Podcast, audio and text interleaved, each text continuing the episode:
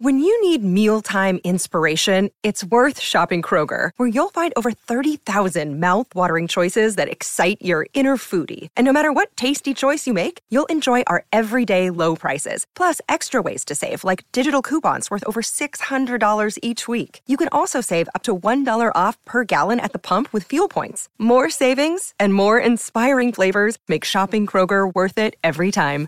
Kroger, fresh for everyone. Fuel restrictions apply.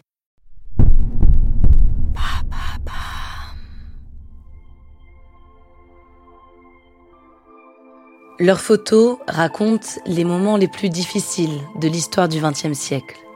Gerda Taro et Robert Capa ont construit ensemble leurs identités de photographes, toujours au plus près de l'action, toujours prêts à dénoncer les injustices par leurs clichés. Car pour eux, aimer, c'est s'indigner.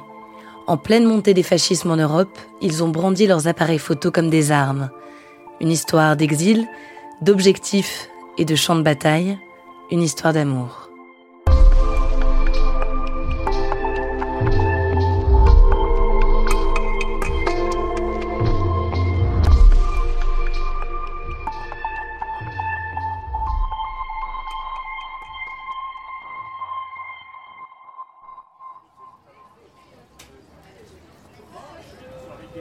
« 1934, Paris.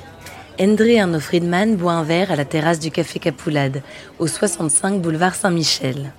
En cette fin d'après-midi de septembre, le soleil est doux et la brise légère.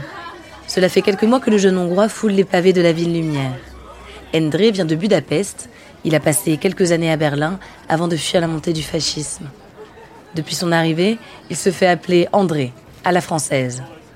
Dans le vibrant Montparnasse des années folles, il s'est fait de bons amis, Henri Cartier-Bresson et Fred Stein, avec qui il partage l'amour de la photo. Car André a un rêve, devenir photojournaliste.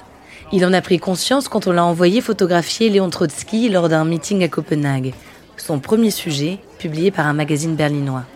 Mais depuis son arrivée à Paris, il ne trouve pas de travail. S'il n'a pas un sou, André a toutefois une chose à laquelle s'accrocher, les femmes. Avec ses sourcils broussailleux, ses yeux rieurs d'un noir profond et sa bouche charnue, il fait chavirer les cœurs. Ce jour-là, c'est d'ailleurs avec une demoiselle qu'il a rendez-vous. Une certaine route, magnifique, qu'il a rencontrée il y a peu et qu'il a promis de photographier. Mais quand la belle route apparaît, c'est au bras de sa colocataire, Gerda. Et à partir de cet instant, il n'y aura pas de place pour d'autres femmes dans le viseur d'André. Gerda Pohoril est polonaise. Elle a aussi vécu en Allemagne, à Leipzig, avant de partir pour la France. Depuis son arrivée, elle enchaîne des petits boulots sans grand intérêt. Mais elle n'en a que faire. Elle profite de sa liberté. Gerda aime fumer, boire à la terrasse des cafés et sortir danser toute la nuit. C'est un petit bout de femme pétillante et malicieuse.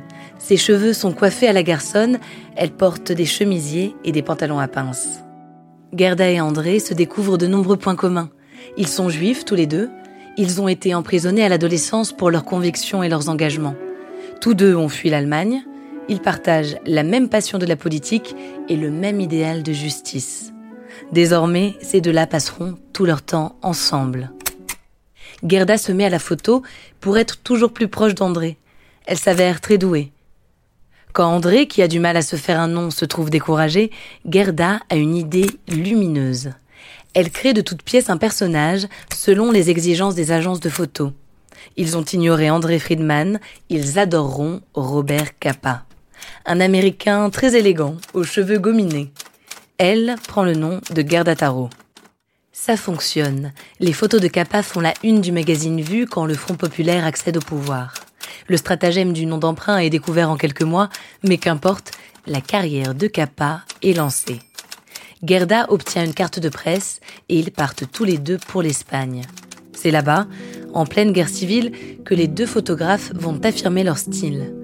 Ils veulent tout raconter sur la pellicule, les visages des hommes, des femmes, des enfants qu'ils prennent parfois en même temps, sous des angles différents. Ils sont sur les champs de bataille, au plus près des combattants républicains.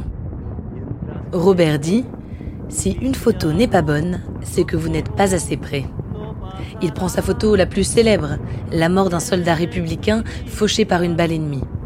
Robert est impressionné par le courage de Gerda, toujours prête à aller au plus près du danger. De retour en France, leurs photos sont publiées sans être créditées. Hantés par la guerre, ils repartent en Espagne, à Malaga, où ils immortalisent l'exode des populations. Cette fois, leur photoreportage sera signé de leurs deux noms. Robert demande Gerda en mariage. Il veut partir en Asie avec elle. Mais elle refuse. Elle veut repartir au front, en Espagne. En 1937, elle fait seule ses valises pour son troisième voyage. Là-bas, les combattants l'appellent la Pequeña Rubia, la petite blonde. Celle qui n'hésite jamais à se frayer un chemin entre les balles, celle qui suit les soldats comme leur ombre, la garante de leur mémoire. Alors qu'elle suit des blessés sur le chemin de l'hôpital, son camion heurte un char républicain par accident. Gerda meurt à l'hôpital, dans la nuit, son appareil photo serré contre elle. Elle est enterrée le jour de ses 27 ans. Robert est effondré. Il se sent coupable. Il aurait dû être présent à ses côtés. L'enterrement se transforme en grande manifestation antifasciste. L'éloge funèbre de Gerda est prononcé par Pablo Neruda et Louis Aragon. Robert quitte la France. Il est rongé par le chagrin. Toute sa vie, il suivra les conflits aux quatre coins du monde. Toujours au plus près de l'action, pour témoigner et dénoncer. Il meurt à 40 ans quand, auprès des troupes françaises en Indochine, il marche sur une mine antipersonnelle. Pendant des années, Gerda Taro sera connue uniquement pour sa mort tragique et sa relation avec Robert Capa. Ce n'est qu'au début des années 2000, quand son travail est exposé à New York, que le monde reconnaît l'immense talent de photographe de Gerda. Un talent à la mesure de son courage, à la mesure de l'homme qu'elle aimait.